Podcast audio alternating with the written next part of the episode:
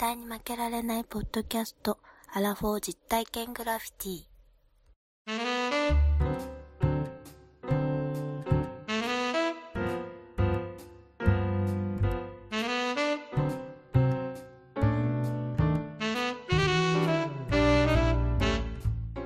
この番組は人生においての遊びをテーマに負けられないアラフォーの男二人が井戸端会議的に話をしたり考えたりする実体験型トークバラエティです。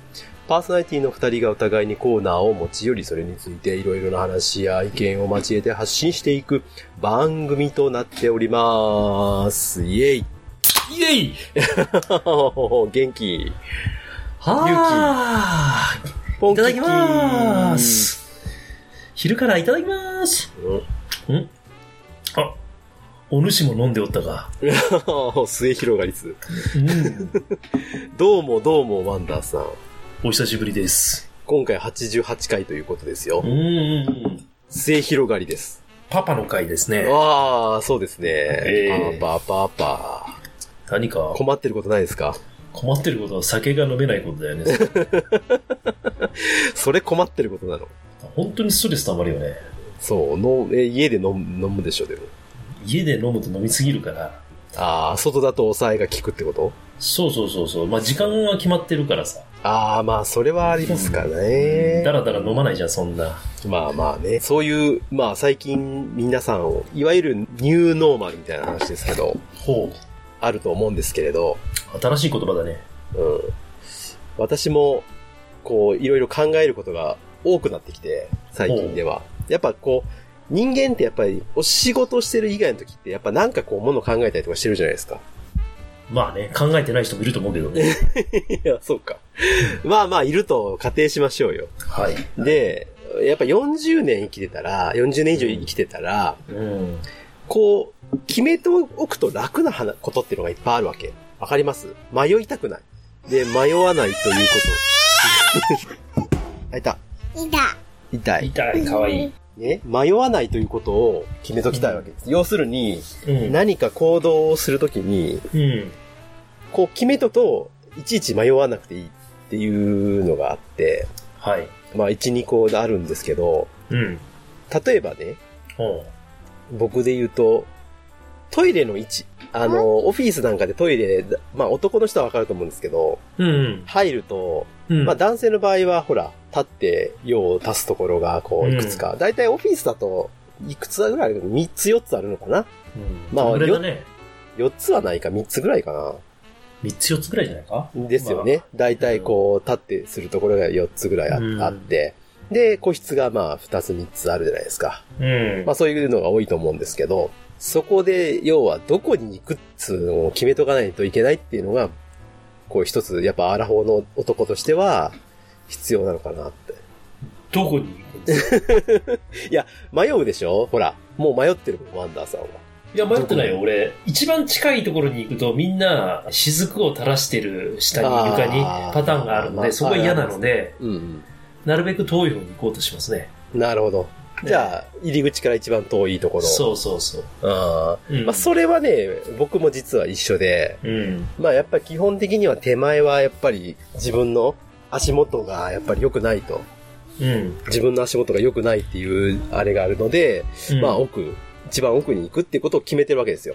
はい。だから、この一番奥と行くということを決めておけば、うん。どこに、どういうシチュエーションだったとしてももう楽なわけ。例えば、駅の好きな施設のドライブウェイとかのドライブウェイっていうのは、あの、ドライブいいんじゃないのかドライブウェイって、ドライブウェイ って、いやいや、高速のパーキングって言った方が分かりやすいけどな。そうそう。めっちゃ笑われてるやんか。ドライブインですよ。そうう。ん。ああいうところのトイレって、やたら数ないですか？そりゃそうでしょう。だって、すごい量あるじゃないですか。それはあれぐらいないと並んじゃいますもん、だって。そう。だから、迷いがそこで出てくる。10個あろうとも、誰も並んでなくても一番奥に行くっていうことを決めておくわけですよ。へえ。それで？そうすると、だからもう自分の行動が楽になる。素早くなる。そして無駄がなくなる。時は金なり。そんな細かいことまで決めといたら人生疲れちゃう。いやいや、だから疲れないようにするために、いやいやいや、いや逆に疲れるよ。僕からするとやっぱ迷う方がよっぽど疲れるんですよ。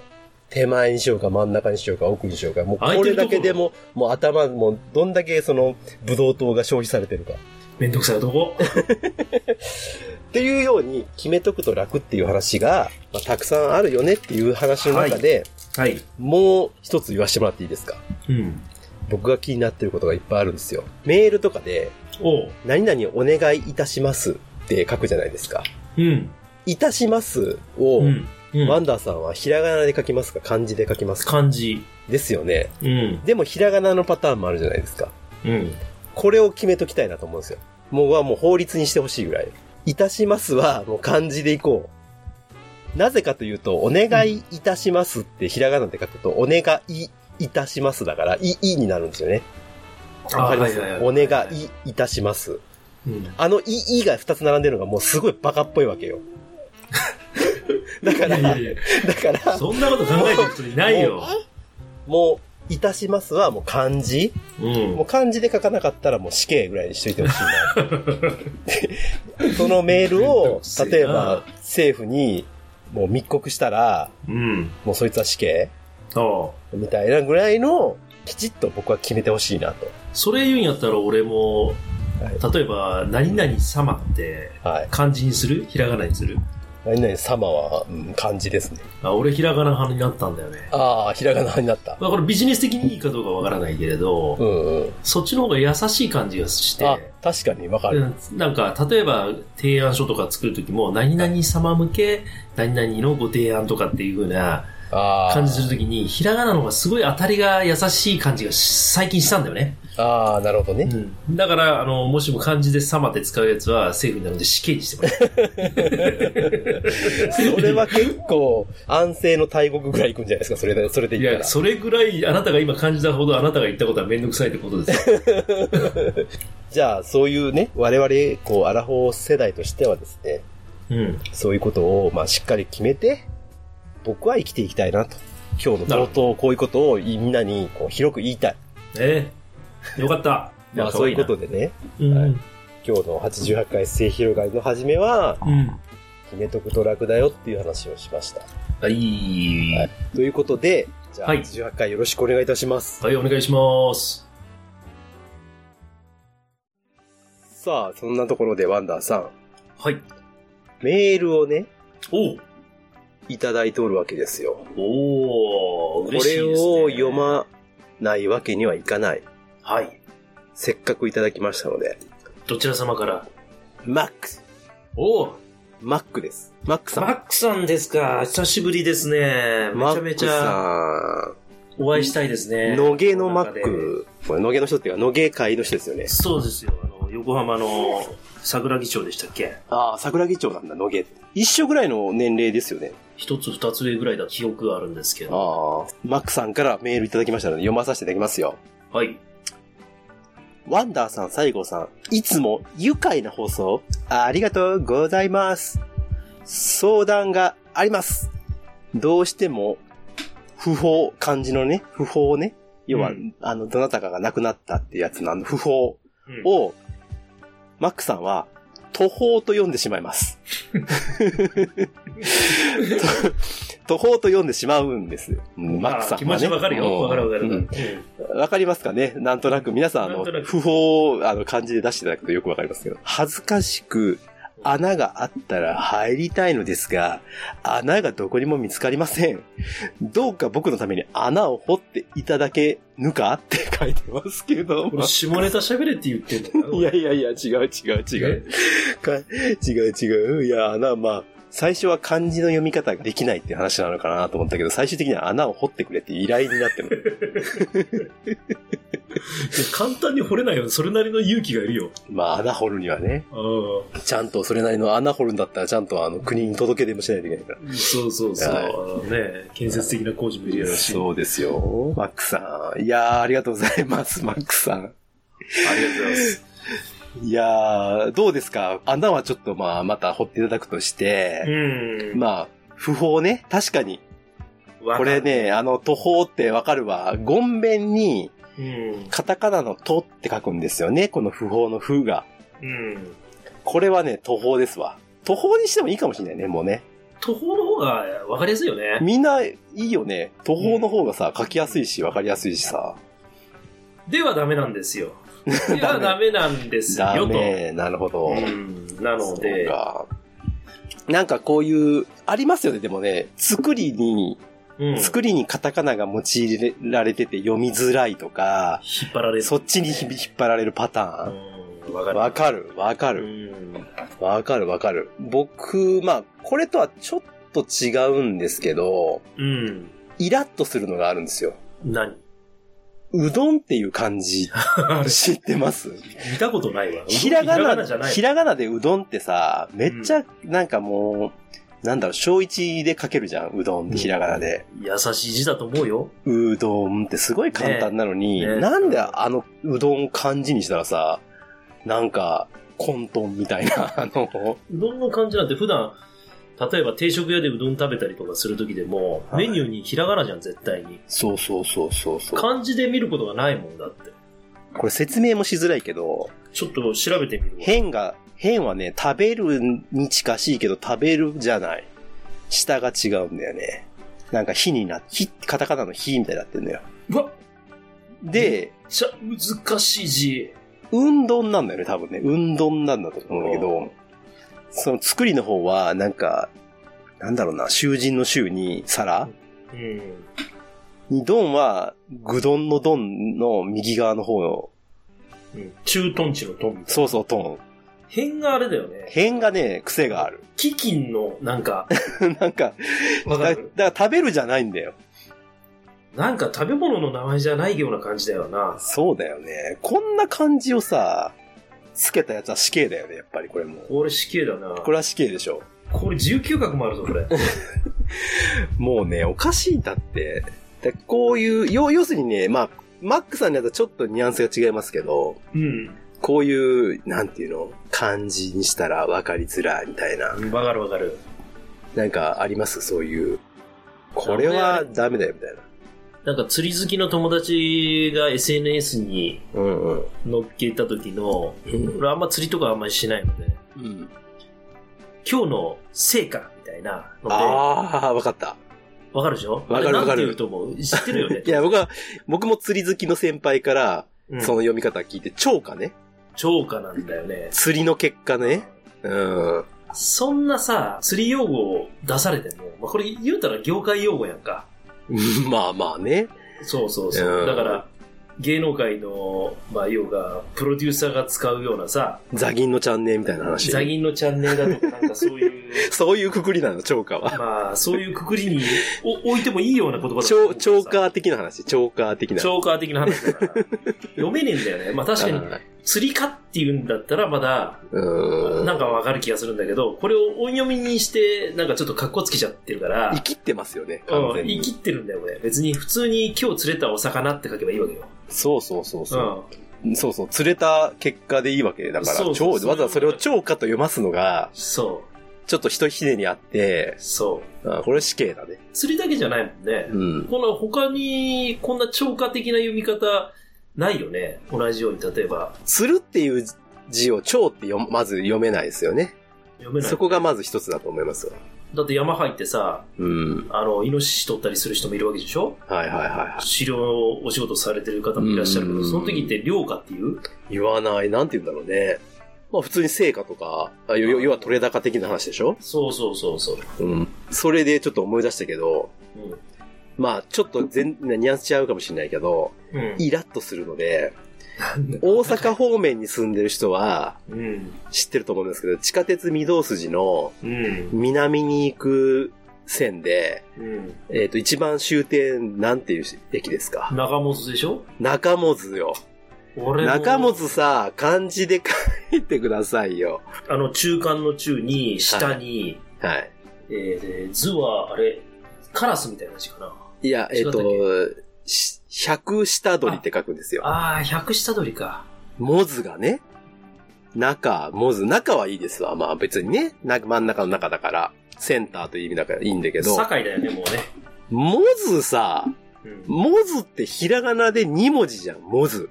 うん何なの ?3 文字漢字使う漢字じゃあ、この3文字を書きました。読み仮名書いてくださいって言って、モズってどこに書くのよ？その100下の間に持って書くの？いやいや、あの、西郷さん、もうこれは、いやいあなたあなたが言ってることは、神を侮辱してるからね。いやいやいや、これだって、モズの古墳群のモズだから。いやいや、そうかもしれないけど、天皇陛下のまつわる、こう、高貴な言葉なんだ、モズは。もっとさうん、字あったろうって思うのよ。モズっていう鳥の名前じゃない、モズって。で、その、モズは、あっただろう、違う字が。だって、他の、他のさ、鳥とかはさ、1文字2文字でちゃんと収まってんじゃん。カラスとかさ、フクロウもそうだしさ、ね、ちゃんと1文字とかで収まってんのなんでだ、読みが2文字なのに漢字3文字つけたかっていう、この、この無駄な動きね。この、いや、あなたこれがもうトイレに入る時本当にねに一番遠く行く動きの方が無駄だよ。これ。もうこれは僕はね、もう本当ダメと思う。モズに住んでる人たちは申し訳ないけども、今すこですよぐちょっと。地名を変えてほしねえ。そんなもう、あそこら辺なんてもう職人の町、商人の町なんだから。い。いや、ほんとそう。いや、そうなんだけどね。いや、これはね、共感する人多いと思いますよ。そんな漢字の読みにくい。まあ、すげえ、あの、マックさんが、こう、ね、メールくださって、感じてないフラストレーションを発散することができたのはあるね。そうですね。マックスありがとうございます。本当に。ありがとうございます。またメールくまださい。たね、ぜひ、本当ちょっと機会があれば、私もね、横浜には行きたいわけ。うん。いいね。ぜひ案内してほしいなと、うん。まあ思いますんで、またよろしくお願いいたします。はい。はい、ありがとうございました。はい。ということでございまして、西郷さん。おい。最近、西郷さなんどうですか？あの、酒もですね、自由に飲めないこの世の中にありまして、うん、そうね。お家で晩酌って何を飲んでらっしゃいますか？僕はもう、今は、うんやっぱハイボール、ハイボール？ハイボール全盛期と言っていいぐらいですかね。もうウイスキーですよね。まあそうですね。80年代のうん。アイドル全盛期ぐらいハイボールを飲んでいます。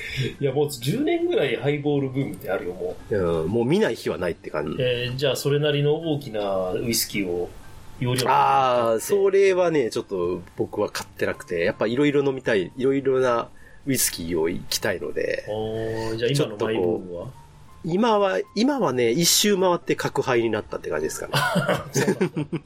やっぱ角杯一番うめえな、みたいな。うん。今日、あのーそのお酒について少しちょっと話をしていきたいなと思ってるもんですけど。いいですね。なんか、ね久しぶりにこんな、そういうお酒の話みたいな、絶負け市場ないんじゃないですか、あんまり。ビールビール以外。ああ、そうだね。ビール以外ないね。あの、神戸工場行った時のね。ねここでクイズ最後早えな、もう、早えな。さあ、クイズ最後に何ですか？出てくる今回のお題はですね、うん。今日ですね、テキーラというお酒をテキーラ？フューチャーしてお話をしていこうかなと思ってまして、テキーラフューチャー？そうなんですよ。おー、でいいね。まずちょっと1問目クイズ最後よろしいでしょうか？私、私に、はい。はいど、ど、どんとこいですよ。はい。テキーラの原料って、流舌蘭といううん、うん。植物なんですよ。まあ、はいスペイン語ではアガベアズルって言うんですけど、難しい話しだしたね。はい。うん。英語はブルーアガベって言うんですけど、はい。このテキーラの原料となる流舌蘭、うん。ブルーアガベは、うん。他に何に使われているでしょうか？え、テキーラ以外にってこと？はい。一つ目。うわー、はい。あ、せあ、選択肢あるんだ。よかった。ありますあります。はいああ、よかった。神に見える。一つ目、胃薬。胃薬。はい。二つ目、はい織物。織物？はい。はい。三つ目、絵の具。絵の具？はい。四つ目、壁紙。四択だ。四択でお答えをしてくだうさい。はい、シンキングタイムででつってててててててててててててててて楽しい。テペテペテン、テペテペテン、テペテペテン、テペテペテン、テペテペテン。だー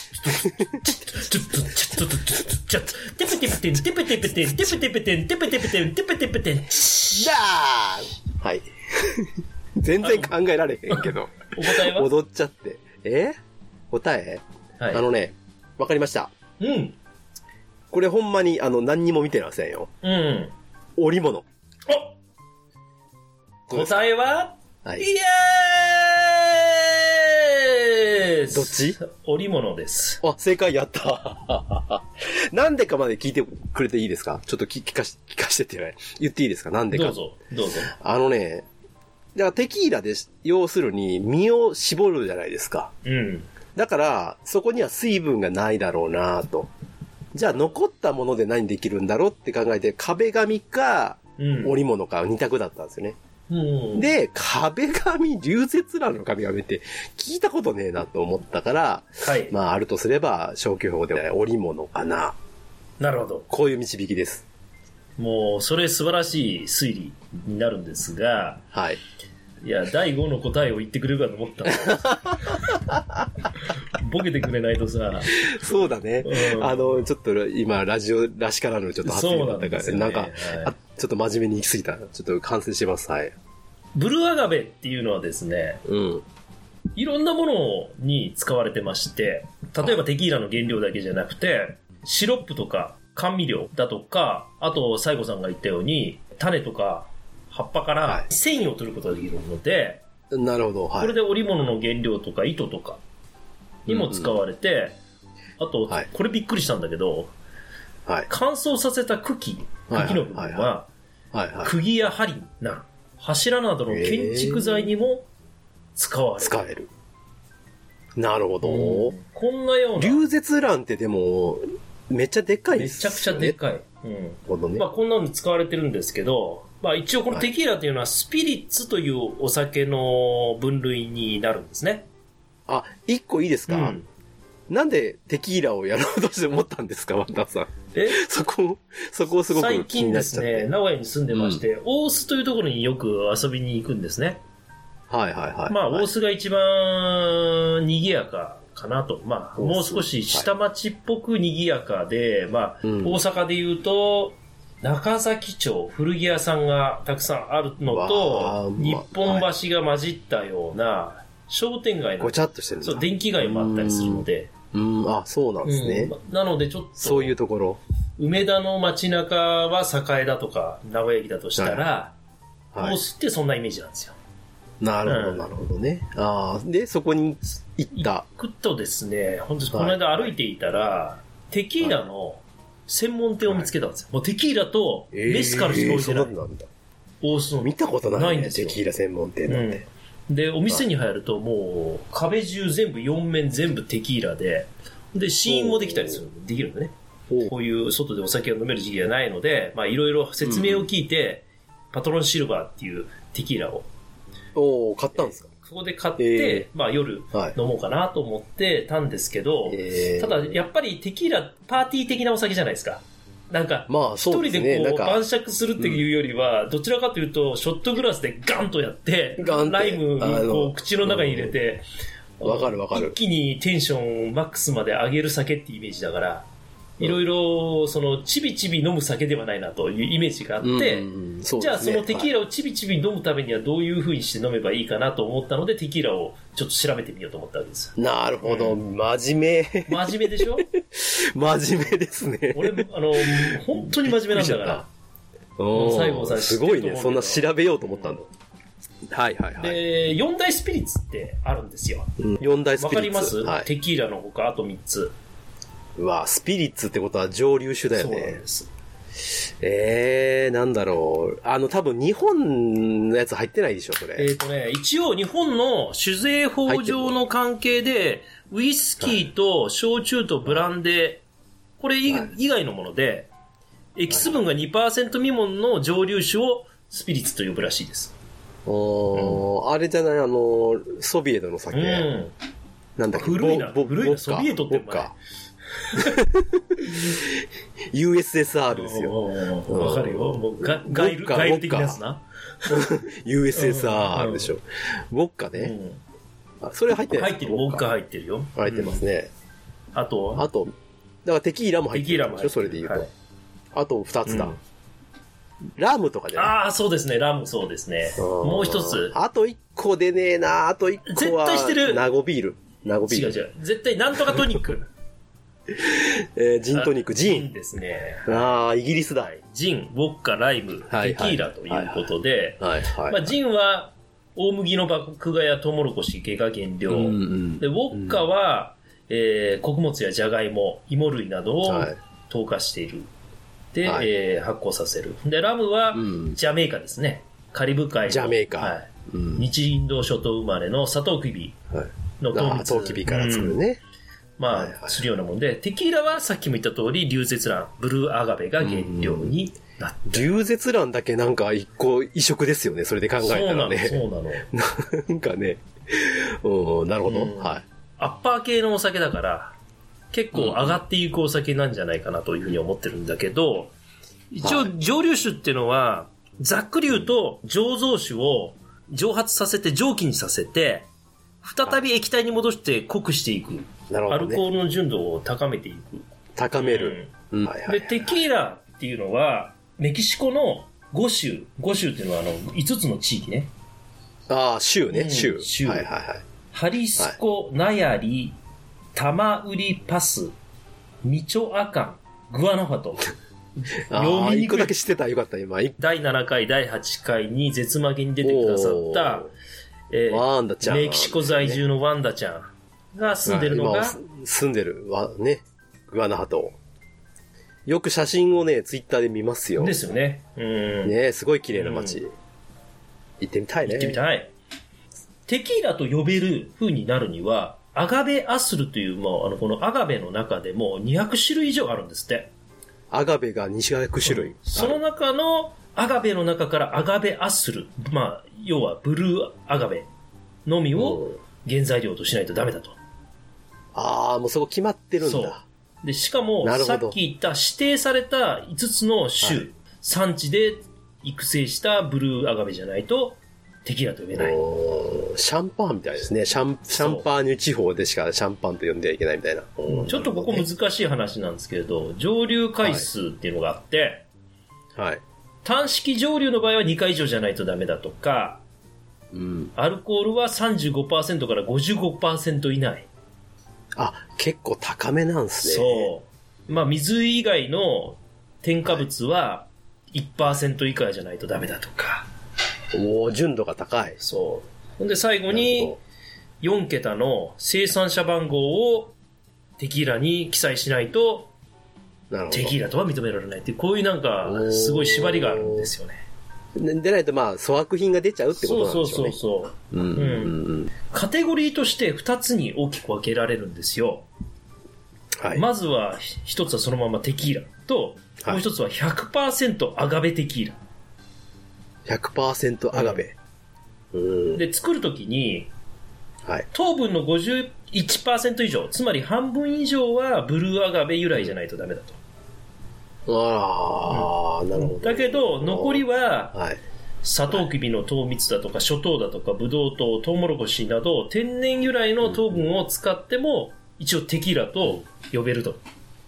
なるほど、うんなるほど。そこは、まあ、混ぜてても、まあ、要は50、50%以上、ブルーアガベを使いなさいよっていう規定があるよと。ああ、なるほどね。厳しいですね、厳しいんですよ。結構。厳しい、厳しい。でも、こんな厳しいお酒のこの何縛りがあると思ってないじゃない、テキーラなんてさ。うん。そうですね。で、私は飲んだことないけど、もう一つの方は100%アガベテキーラだから、もうこのままだよね。もう糖分が100%ブルーアガベじゃないとダメだと。まあ、その方が美味しいわけだね。そうだと思う。俺も飲んだことないから100%アガベテキーラの方がね。う。ん。テキーラって、でも日本で買うと結構しますもんねい。や、しますよ。一本、3、4千円ぐらいするんじゃない？ボトルもさ、ねすごい奇抜でさ、あーかっこいいやつかったり、なんかユニークなね。ユニークなやつうんいっね。ぱいありますね。ありますあります。ブランデーとかうんウイスキーにないような、そうそう。あの、ゴツゴツしたような瓶とかあるあね。るある。ドクロマーあクとかそうるあるある。あの、りますよね。プロレスラーの顔したあような瓶だとかね。。うん。なるほど。はい。で、まあ、テキーラの製法なんですけど、8つの工程に分かれてるんですけど、まあ、当然栽培するところは、まあ、皆さん分かる通りだと思うんですけど、で、収穫するのを、ヒマドールという伝統的な職人が、ヒマドール。うんなんか働いてなさそうなんなですよ。こ気がしますれめちゃくちゃ面白いな大丈夫かな？て。うんで、まあ職人さんがですね、専用の刃物で、ブルーアガベの茎の部分の皮を剥いて、それを蒸留所に運ぶ。これがあの収穫なんですよね。テキーラの原料ヒになる。マ、ヒマドールさんがそれをやるんだ。えー、じゃあうちの父ちゃんヒマドールってそういうことです。ね。ヒマドール。なんかダメな家族みたいな気がするけど大丈夫かな 大丈バカモンの夫パパみたいな感じになってるんですよ。亭主元気でヒマドールみたいなそういうことです。大丈夫かなでその取ってきた原料をですね、今度は加熱して、はい圧力、蒸気の圧力釜に入れて、はい。で、じっくり蒸し上げて、その後搾汁。今度は、あの、石臼みたいなものを使う伝統的なあの方法と、ローラーミルっていう、まあ、機械で、アガベジュースっていうのを搾汁する。おああ、なんかちょっと美味しそう。うんはい。で、今度これ、アガベジュースをですね、今度発酵する工程に来て、うん、で、まあ、要は酵母を加えて、発酵させてアルコール化すると。はいはいはい。で、次に蒸留をして、そうですね。うんそこから水分飛ばさない水分飛ばして蒸気にして、また液体に戻しての繰り返しを2回以上すると。わあ、大変。で、ここで最後あの、熟成というところで、ここでテキーラのクラスが分かれるんですよ。うーん。ここで変わる。これ熟成させずにそのまま出荷したら、はい。えー、オロっていう風な、あの、名前になるのうで、ん多分テキーラに書くとゴールドとかっていう書いてあると。ああ、要は、ちょっと軽めな感じですよね。ちょっと雑味が多いというか、そう多分そうなんでしょうね。ほんで、2ヶ月ぐらいまで熟成させるとブランコ。ブランコで、、2ヶ月から1年だとレポサド。で、レポサード、1年から3年だとアネホ。アネボ。うん。で、3年以上だと、えー、エクストラアネホ。みたいな感じで言うんだけど、このスペイン語がわからんか、らなんとも、わからんか、多分でもなんか、こう上がっていってるんだね、ランクそう、がねだ。から、まあ、す長くなればなるほど、樽の中に入れてるんで、樽の風味が強くなるのと甘みが強くなる。ワワインと、やっぱに、ワインと似てるね、うんそういうところで言うとこれ。でも好みだと思うけど、うんまあ、あの、2ヶ月から1年ぐらいだと、やっぱりちょっとフルーティーな感じ。で、ソフトな風味になるけど、もうそれ以上熟成させていくと、やっぱり樽の匂いがついて、非常にあのはい甘くなってきて熟成されていくような。これによってまたちょっと種類が、うんクラスが分かれていくということなんで、同じ製法、同じ作り方をしても、寝かせることでクラスが変わってくるみたいな。うーん、なるほどね。で、最後はは、いちょっとろ過をして、ボトリングして出荷みたいな。こんな感じらしいですよ。うん。なるほど。うんあれって色ついてないですよね。でも、ね、全然、うん。ね、あの、テキーラの色見ても。色はつい、てない。でもでも、ゴールドの色がついてたりするやつもああ、るちょっと、あ、そうか、ん。ちょっと黄色っぽいやつもあるそうそうう。ーん、黄色っていうか、な本当にその、焦げ茶色というか、そうそうっそうそう。ぽいやつもありますよね、うん。確かに。ああ、あるある。ここでクイズ最後、また出た、もうええって。はいまあ、。これだけですね、手間のかかった、まあ、メキシコで作られたテキーラですけれども、はいはい。これ今回ですね、このテキーラっていうのは全世界のいろんな方が飲むお酒になってますんで、あ、でももうそもそもそのイメージがないけどね、日本人には。まあ、例えば沖縄の泡盛が、あの全世界の人がこう飲むようなお酒になるようなイメージで、多分もともとはそれほど地元の人しか飲んでなかった酒なのに、このテキーラっていうのが火がついたっていうのは、まあ後ほどちょっと紹介するカクテルがあるんですけど、今現状のテキーラのマーケット、メキシコから輸出されてる上位5カ国、これを、はい、あの、西郷さん、あの、イメージでまず考えません。イメージ、要はメキシコから出てるところを受け取って輸入してるトップまあ、パ5ね。ーティーピーポーが多そうな国みたいなの。パリピが多いところ。うーん、なるほど。えっと、いや、まあ、一個はまあ確実なのがわかりますわ。US。OK。正解。ね、ここはやっぱ近いしね。あとそっからだよな、どこが多いんだまあ、あの、メキシコという国の歴史を考えてもらえれば一つの国が出てくると思いますね。ああ、じゃあスペインだ。はい、そうですね。はい。うーん。あと三つ、うん意外とパリピが多い国ね。うんそのパリピが、えーパリピが結うん構あの、ヒントになってます。パリピが多くて、でも輸出量が多いってことは人口が多くないと絶対無理だから、意外と日本日本を、そ第5位です。入ってるよ。ちなみに1位がアメリカ、うんはい3位がスペインです。おーで、5位が日本。うんじゃあ2位と4位が出ればいいんだ。あとどこだろうね。大きな国で。だからさ、パリピがヒント。トだって言ってるのに。パリピね。パリピ。フランオッス。ケ第四位やった。今のはただパリで来ただけだけどね。パリに引っ張られて来ただけだー。で、けど。最後、えっ、と、まあ、うんちょっとこれ、でもヨーロッパですか？ヨーロッパですね。出てくるか。当てたい当てたい当てたい。ちょっと当てたい。ヨーロッパでしょ？パリピでしょ？えー、イタリア。あ僕もそう思ったんですけど、イタリアは10位にも入ってません。イタリア人。あ、ごめんなさい。イタリアは第9位でした。第9位。うん。イタリアじゃない。イタリアじゃない。えー、じゃあドイツ。そうです。ゲルマン人ですね。ああ、まあまあそう。まあもう圧倒的にアメリカが多いですよね。うん。もうドイツの4なんかアメリカ倍って感じ。ううんん。で、テキーラってなんかアメリカ人の酒っていう勝手なイメージ。イントネーションが違うからね。パーティーの。パーチーね。うん。はい、パーチー。はい。ということで、これが上位5カ国ということで、はい圧倒的にアメリカが多いよまあまあ、ね。やっぱあるんだな。うんまあ、ブランドもいろいろあって、テキーラって。はい。で、さっき言ったあの、クラス別あるじゃん。レポサドとか熟成したところのところで言うと、うんもう日本ではほとんどレポサドが半分以上。はい。うん。で、テキーラが約、まあ、7割、8割はテキーラで、で、アガベテキーラがあと2、30%優秀。あ、やっぱアガベテキーラ少ない、うん。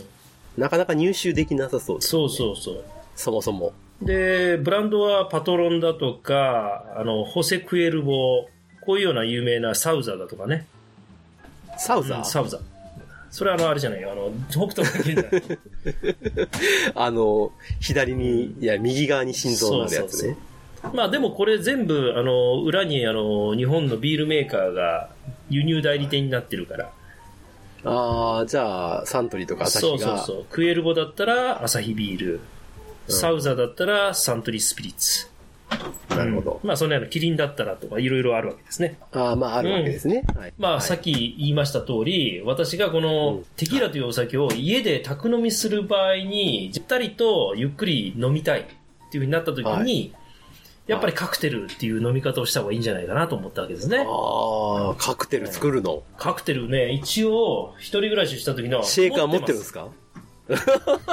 昔あの、?40 代男あるあるや。20代の頃、一人暮らししてた頃に、熱帯魚をか買いまして、熱帯魚の上にブラックライトをつけまして、うわーその横に、あの、お酒を並べて、ほんで、はいカクテルとか、作ってた、あの、ちょっと生きって、切り散らかしとるやないか。切り散らかしてた、あの、私の恥ずかしい過去がありまして、まあ、はいはいはいその時にも、テキーラってやっぱり、どちらかというとまだ若いから、まあ、うんあの、塩舐めてこう、ガンといくとか、わかるうん。そんな感じの飲み方してたんですけど、テキーラのカクテルの王様といえばマルガリータなんですね。まあまあ、そうですよね。で、このマルガリータっていうのはあまり飲んだことなかったんですけど、だけどテキーラといえばやっぱこのカクテルなんですよ。あーまあ、有名ですよね、一番ね。ただ、オリジナルレシピで言うと、テキーラを4分の2入れて、で、はい。コアントローっていう、オレンジの、あ、だってよ4分の1、他のものも4分の1ずつ入れるから。ああ、なるほど、そそういうことっちじゃないと分かりね。にくいから。ああ、そういうややこしいことを言っちゃダメってそうやつね。そう。テキーラを4分の2入れて、ほんで、コアントローっていうオレンジのキュラソーを4分の1。コアントローってのは結構ケーキとかにも入ってるけどね。で、えーあとライムジュースを4分の1ですよね。ライムジュース。ライムジュースがでも手に入るから。ライムジュース売ってる売ってる、あの、酒屋さんに行けば。あ、あのなんか緑のやつ、うんもしかして。あるね。あるでしょ？チューハイでやるやつ。グレナデンシロップとかさ、テキーラサンライズ作るときに、うんはいはあるいはライムジュースを買って、い。はい。で、これをシェイクして、シェイカーで。で、塩をグラスの縁にこう、スノースタイルって言って、ああ、もうちょっと持ってね、ジューっと。こう舐めて、舐めながら飲めるという。ね飲む。まあ、当然やっぱそういうお酒飲むにはそういうカクテルグラスで飲んだ方がね、美味しさ半減すると思うので、まあ一つそういうね。言っていいですか？ど。ドエロじゃないですか？僕あの、チーズは必ずあの、カマンベールチーズの匂いの強い方をですね、選びますから。いやいやいや。ただの、ドエロ親父じゃないですか。親父。いちいち、ちょっとかっこよくしたいから、鼻につく感じのことばっかしてますんでね、私。あの、な、えっと、昔そういう漫画あったよな、なんか。まあ、そういうことで、まあ、昔はなんかね、僕らが20代の頃なんか、カクテルバーなんつって言って、コンビニにですね、すでに、カシスオレンジだとか、ジントニックだとか、懐かしい瓶のやつね。でも今コンビニ覗いてくださいよ。一つもないですよ。はい。今カクテルパートナー売ってないの？やっぱり需要がないんでしょうね。どっちかというと、レモンチューハイか、ああっても、まあ、ワインが置いてあるぐらいで、ああ、そう。昔はカクテルパートナーだよね。だいたいあの合コンとかするときって、誰かの家で、あの瓶をいっぱいさ、袋に詰め込んで、ビールは飲めないからこれ飲ましときゃいいみたいな。カクテルパートナー飲ませて、あれ、ほんと泥酔ですからね、あれ、そうそうだからスクリュードライバーなんて一番やばい酒ですからね、あダメれ。ダメダメダメダメダメダメ、もうあの、あれだよ、もう、スケコマシがそうそうそうそう、女殺しの酒。スケコマシって、今久しぶりに口に出した。そうそう。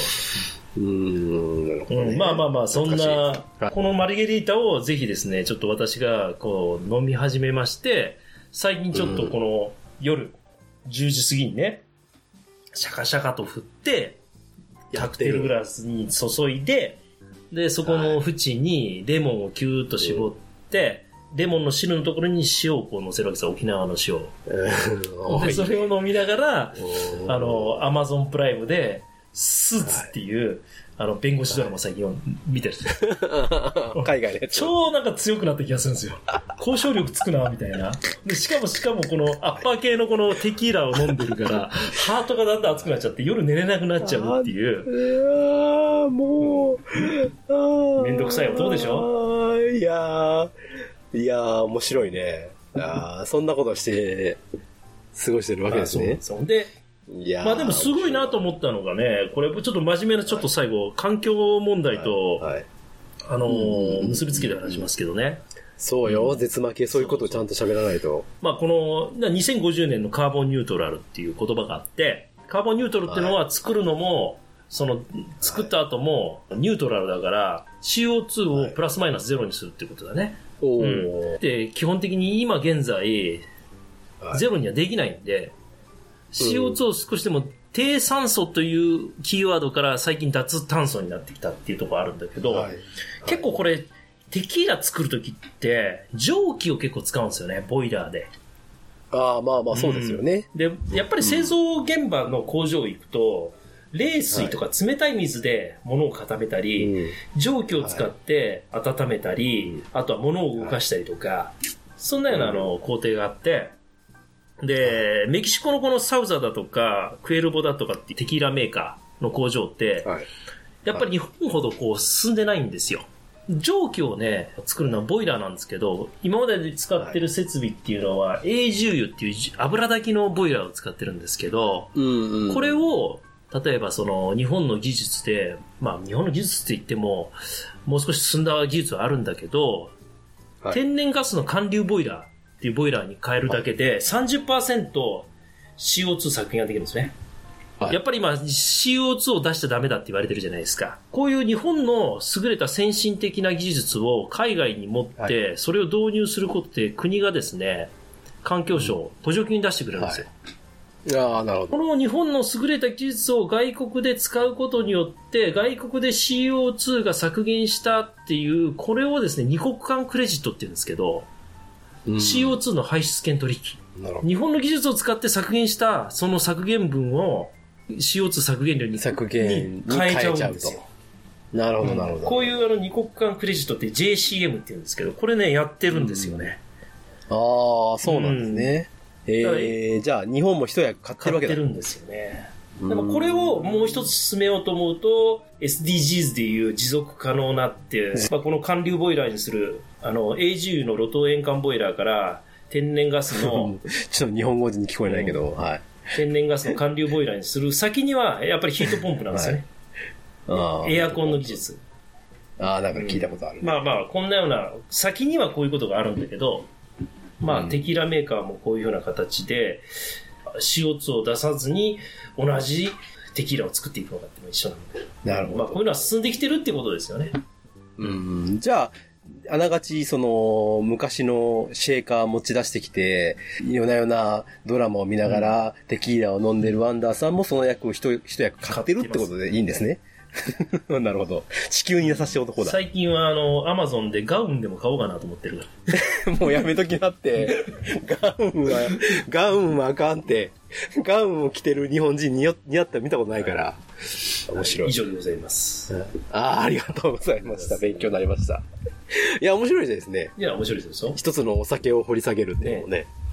はい。ねほんとほんと。あのーメキシコってほら、やっぱり我々もワンダちゃん、こう、いろいろね、絡ませていただいて、まあなんか近しいようなか感じを勝手に受けてますけど、本当にあのーそういうことを学ぶことで、またなんかちょっとこう、ほら、一つ違いますよね。そうだね。あの、感覚っていうか、うん、まあ、メキシコもね、えー日本から一番離れてますけど、まあ、いつかは、こう、行きたい国ではありますけどね。そうですね。行ってみたいですようね。ん、そこでやっぱりさ、みんなでさ、テキーラサンセットを飲もうよ、飲もうよ。サンセットからのサンライズね。サンセットからサンライズ。はい。そうそう、そうしましょう。いや、ありがとうございました。ありがとうございました面白かったです。はーい。はいはいはいはい、ワンダーさん。うん。えー、子育てのコーナーなんですけれども、まあ私がちょっとこう、この間いろいろ話をしたときに、まあ前回話したときは何の話したかっていうと、その、まあうちの子が、まあなかなか言葉が遅いよね、みたいな話をしたんですけども、してましたね。うん。うん。それに対しての、こう、リアクションをいただきまして、うん。えー、ツイッターでね、はいちょっといただいたんで紹介したいなと思ったんですけれども、とうございえー、ツイッターネームはさくやさん。あ、咲夜さん、いつもあの、そおつぶやいていただいてありがとうございます。ねありがとうございます。嬉しく思ってますねいただいた、まあ、内容を読みますと、うん。えーお子様の言葉、3歳児検診でその通りについていろいろ聞かれると思います。うん。今は気にしなくていいですので、はい。それでもたくさん話しかけて言葉のシャワーを浴びせてあげてください。ああ、いいね。いい言葉言う。きっとそのうちちょっと黙っててっていうぐらい話してくれると思いますよ。っていうことで、うん。頂戴いたしまして、ありがとうございます。心配しなくていいよ本当にね。まあ覚えて、いくから。そうやって言っていただくとね、本当にうん。心が、なんていうかな、ちょっとこう落ち着きますよね。なんかね、やっぱりこう共有できるとね、うん。まあ、本当にありがたいなと、まあ思うところですよ。まあ今もね、まあ収録してても、ワンダーさんはよくわかると思いますけど、うん。まあまあまあ、今、本当にもう、昨日なんか12時夜中ですよ。うん。12時ぐらいまで、あの、ブロックを作ってですよ。ブロックを作って、で彼は今ハマってるのがブロックを作り、うん。で僕が組み立てたやつを、あの、ビニールの柔らかいボールあるじゃないですか。はいはいはあれを投げて壊すっていう、い。うん。あれで投げて壊すっていう遊びを、僕が作り上げたブロックを、ボール当てて壊すっていう遊びを、めちゃめちゃ面白いんでしょうね。ハマってまして、それを夜な夜なしろと。うん。うんもう寝てるっちゅうのに、これやれと言ってくる。活動的だよね。うちは、朝まで寝てたからね。いや、もうほんとそうしてほしいぐらいなんですけど、だから楽な方だったのかな。うん、まあだから夜がほんと遅いよね。寝ない。なんか、遊びたい。遊び、まあ遊び足らないんだろうね、多分ね。うん、っていう感じで、まあ、ギャーギャーギャーギャーずっと言ってますっていうのが、まあ今の状態かなっていうところですけど、まあ本当に皆さんね、まあ、今家にいる時間も長くて、やっぱ子供さんなんかもね、まあどこの家庭もストレスあったりとかすると思いますけども、まあ自分が倒れない程度に相手しなきゃいけないなというところなんですけど、最近やっぱ遊びに行けないじゃないですか。そうですね。ワンダさんとこも遊び行ってないでしょ、やっぱり。全然言ってない。ねどうしても家になるとやっぱゲームばっかりになっちゃうけど、しかまああんまり言えないよね。え。あんまりゲーム、公園で遊びなさいとは言うけど、みんなそんな、なんかね、無理ですよ。そんな感じじゃないもんね。うんやっぱり、まあまあまあ、ゲームってまあ僕らの時もそうですけど、今はもうゲームは繋がって、ほら、遠くの人とできるじゃないですか。うん。あれやっちゃうともう、いつまでもできるんでね。まあ僕もそれやってる口の方なんで、あんまり強くは言えないし、まあもう理解しなきゃしょうがないなとは思うんですけど。うんなるほどね。うん。あれでも任天堂さんなんかはあれですよ。もう、見守り機能みたいなのがあって、ああ、なんかコマーシャルでやってるな。そうそう、ちゃんと時間が制限できたりとか、うん。まあ言ったら、セロって言って、要はその、何歳いい未満はダメですよ、みたいなゲーム当然あるわけで、うん。そういうのをちゃんと、あの、判断できるような、うん。うんやつがついてますよね。スイッチとかね。うん。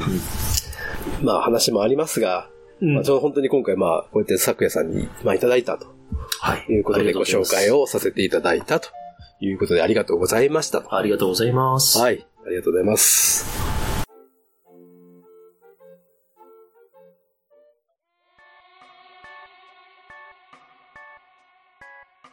いやーどうも。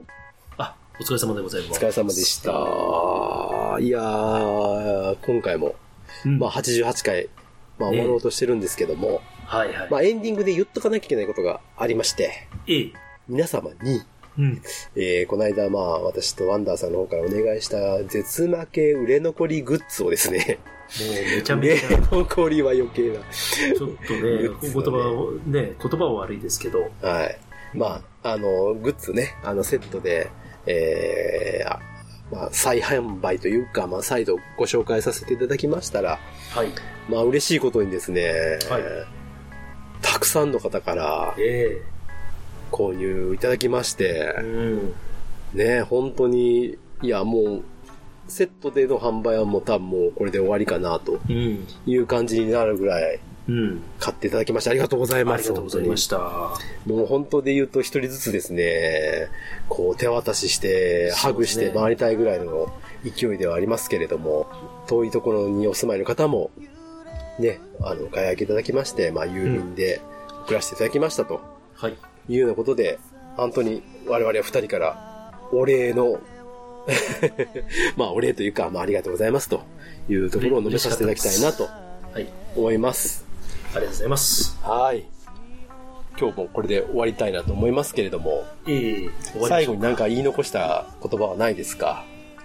皆さんもちょっと、このテキーラを、皆さん飲んでいただける機会がこれでああ、そうできたら、いや、僕もちょっとね、実は店で探してるんですけど、なかなかなくてですね。なんかさ、ハイボールばっかじゃ飽きてきて、例えばビールも最近、まあメキシコがどうのこうのじゃなくて、コロナビール買って、ライムも、ライムって結構高いんですよ、レモンに比べて。ああ、まあちょっとね。うんはい。で、ライムをと差し込んで、うん。まあ、夜飲むと、やっぱり全然、いつも飲んでるお酒とまた全然違うので、はいはいはい。一遍通りじゃなくていろんなものを試してみるいい機会にしてもらえるとなと思ったので、なるほど。特にテキーラなんてあんまり飲まないと思うので、家ではね。うんうん。うん。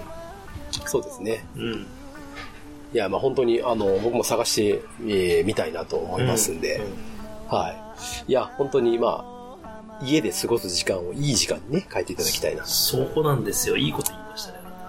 いや、もうちょっと、昨日ラジオで聞いたような言葉をね、吐かせていただきましたけども、引用させていただきましたけどあ、、引用してるんですか、あなた。まあ、わかりやすい言葉で言うとパクったって。まあまあ、パクりつつパクられつつですから。そういうことですね世の中ええわかりました。ということで、まあ、今回も終わりたいなとはい。思いますけれども。じゃあ最後にメールアドレスだけご紹介させていただいて終わりたいなと思います。えー、絶負けのメールアドレスは、負けられないぜ、アットマーク、gmail.com。負けられないぜ、アットマーク、gmail.com です。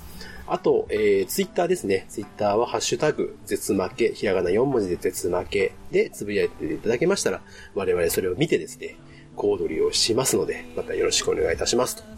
ということです。あと、ホームページがね、ちょっと不具合がある場合があって、あの、ツイッターとかから見るとたまに見れないんですけれども、普通に検索していただいて、いただく分には多分見れるんじゃないかなと思うんですけど、ちょっと調整またしていきたいなと思いますので、まあ、その折にはよろしくお願いいたします。ホームページからもね、メールフォームがありますので、まあ、そちらからも送っていただきます。ということです。以上。はい。はい。じゃあ、今回も終わりますか。終わりましょうか。今回のお相手は、ワンダーと、西郷さんでした。でした。負けられないぜ。絶対に諦めきれないのアホやから、使命。命。使使命。テキーラ。おテ疲れ。キーラ、お疲れ。お疲れ。お疲れ。お疲れ、テキーラ。この島の景色